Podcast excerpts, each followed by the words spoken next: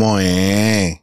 Sábado 4 de marzo. Bueno, yo estoy grabando 4 de marzo. Ustedes lo van a ver el 5 de marzo. Son las 8 y 2 de la noche. Es viernes. Llegando de una grabación.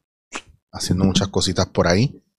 Primero que todo, quiero darle las gracias por estar pendiente. Eh, gracias por los comentarios en Instagram, eh, los comentarios aquí también de lo del regalo de Tita, de lo de Ñemo. Eh, fue algo bien bonito, bien emotivo. Yo he estado con Tita muchos años y yo conocí a Ñemo y sé lo importante que Ñemo era para Tita. Y pues, justo el día que Ñemo muere, Tita cumple, si no me equivoco, es. Tita cumple un 9 de abril. Ñemo, Ñemo muere el 10. Entonces, pues fue ahí como. A lo mejor tengo las fechas mal, yo creo que no. Pero fue heavy, fue heavy. Entonces, pues. Eh, nada. Después, cuando volvimos a San Juan, pues nosotros estábamos en Rincón. Cuando volvimos a San Juan, yo estaba en casa de ella, estábamos viendo unas cosas, mi amigo Chema y yo, y hablamos de eso. Un momento que ella se fue, yo, mira, vamos a tumbar esto, podemos hacerle un marco o algo.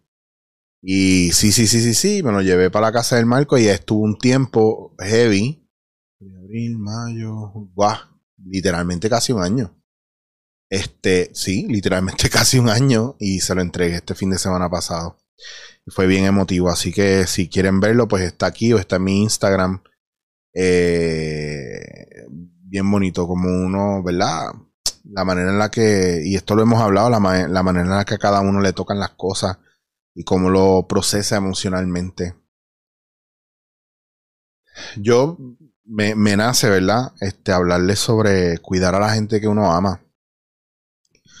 A veces nosotros tenemos heridas de traición, heridas de rechazo, de abandono, eh, heridas de justicia que vienen de la infancia. Y.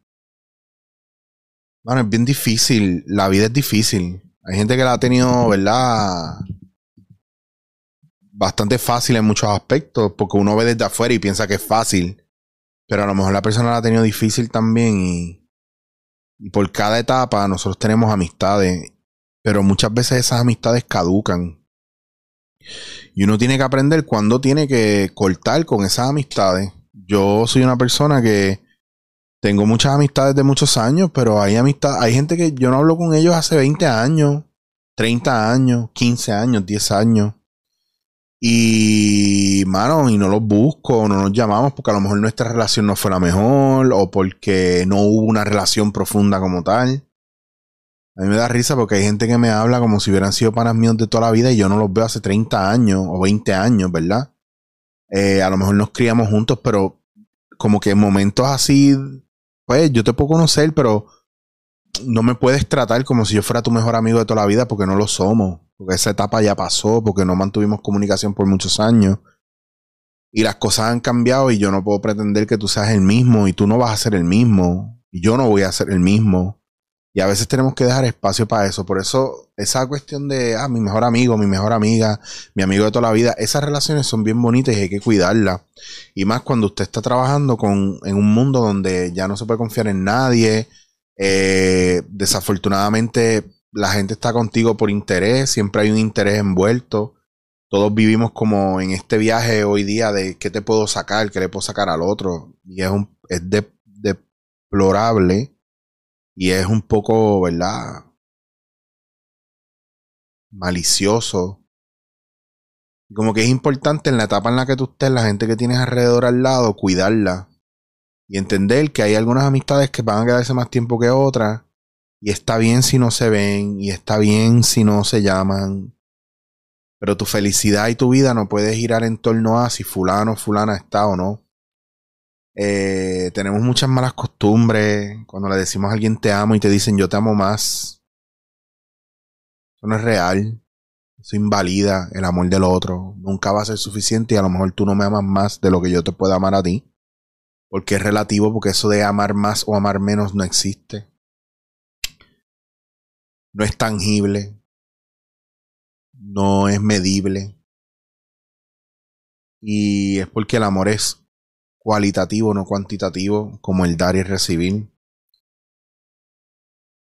Entonces es bien importante que cuando conectamos con alguien especial, no debemos tener miedo. Y debemos cuidar a la gente. Y no debemos pensar que le puedo sacar a fulano, que le puedo sacar a sutano, que le puedo sacar a mengano, porque también después somos unos cobardes y cuando nos sacan en cara que los utilizamos, se asustan. Oh, pero ¿por qué me dices eso? Pero y ese no es el tipo de amistad que usted quiere en su vida. Usted no quiere ser así tampoco. Yo siento que la mayoría de la gente que está viendo esto o que me sigue, ¿verdad? Esa gente fiel que está ahí no son así.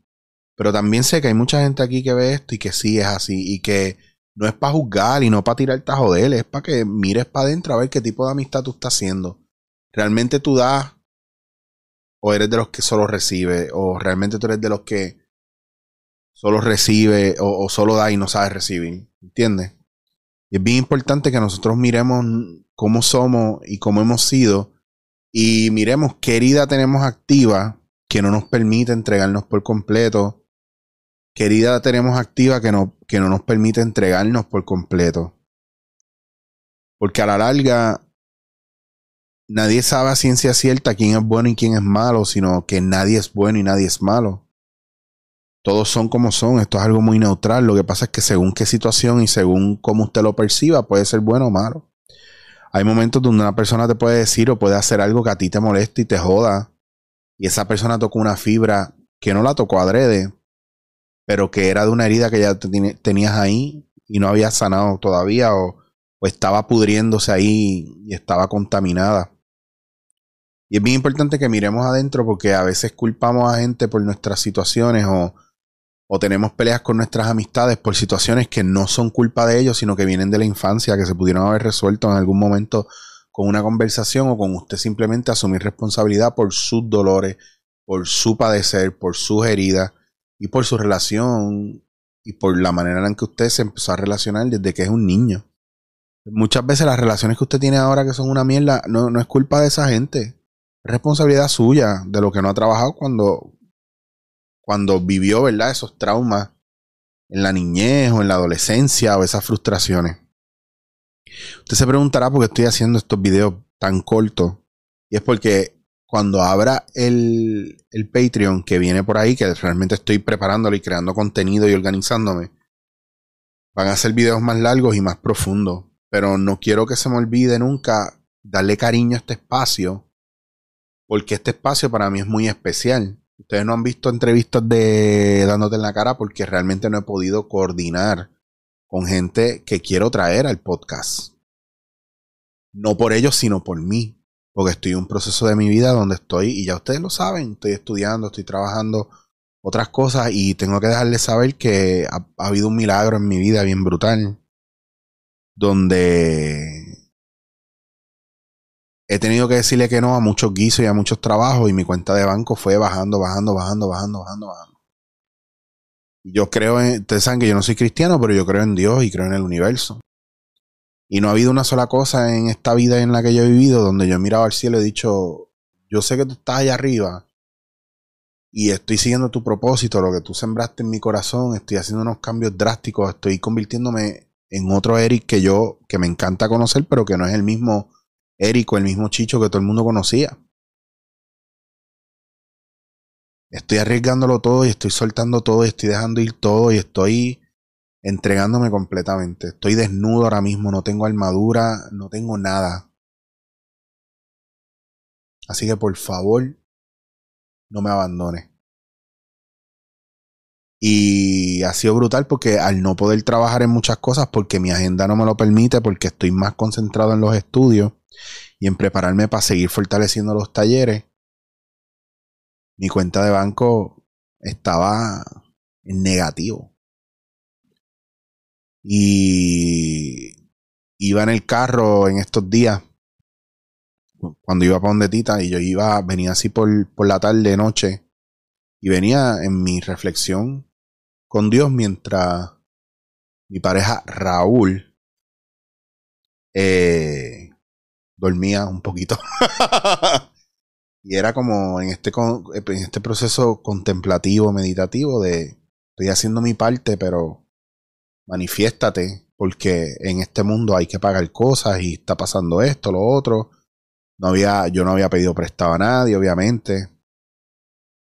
Y los ahorros que tenía se han ido yendo, se han ido yendo, se han ido yendo. Y me fui, me desconecté.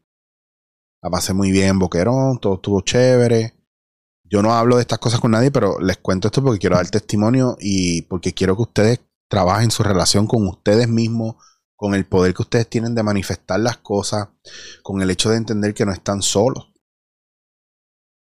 Cuando digo no están solos, no tiene que ver con que yo estoy aquí para ustedes ni sus amigos, no, no, es que ahí hay una energía, hay un Dios, hay algo en el universo, yo no sé, Krishna, eh, Buda, como usted le quiera llamar, energía, eh, Spaghetti Monster, I don't give a flying fuck, usted no está solo.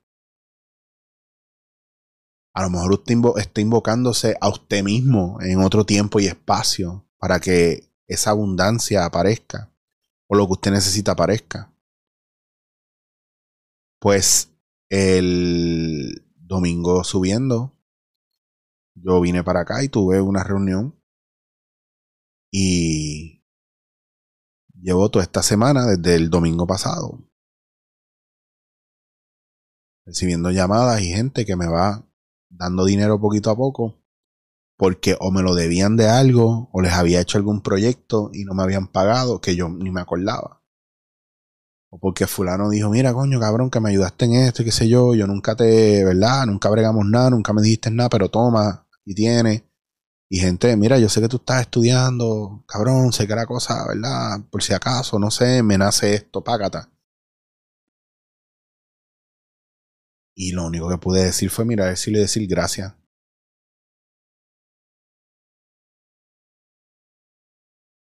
Y mucho de eso también tiene que ver con lo que uno genera alrededor suyo y lo que uno provoca en los demás. No se trata de hacer dinero o no hacer dinero. Nunca se va a tratar de tener o no tener. Se trata de qué estás dando y si lo que estás dando es de corazón y de calidad. Porque al final yo sí creo en la ley del karma y yo sí creo que lo que tú das es lo que tú recibes. Y en momentos donde yo he estado ahogado en profunda tristeza y oscuridad, donde mi lámpara se está apagando, son esos buenos amigos del momento de camino que están conmigo ahí. Así sea por un mes, dos semanas, tres años, diez años, veinte años, son esas personas las que están alimentando el fuego que hay dentro de mí para que yo siga adelante. Por eso es bien importante que usted esté en el presente y se detenga y mire alrededor suyo quienes están ahí. No para detenerle, no para darle más peso, no para ralentizar su camino, sino para aligerarlo, aliviarlo, descansarlo y llenarlo de energía para seguir esa travesía. Y cuando usted lo identifique, recuerde que en cualquier momento eso se va a acabar y está bien. De la misma manera que celebramos a la gente cuando llega, aprendamos a celebrarlos cuando se van y a despedirlos como Dios manda. Porque cuando se van y desaparecen es porque ya aportaron lo que tenían que aportar. Y si usted no deja ir cuando tiene que dejar ir, o si usted no le dice adiós cuando tiene que decir adiós, todo se vuelve caos y las rupturas son bien dolorosas y bien feas. Así que viva en el presente, deténgase, observe, reconozca, valide, agradezca y confíe. Porque todos tenemos un mal día, una mala racha, una mala temporada, pero no hay mal que dure 100 años ni cuerpo que lo aguante.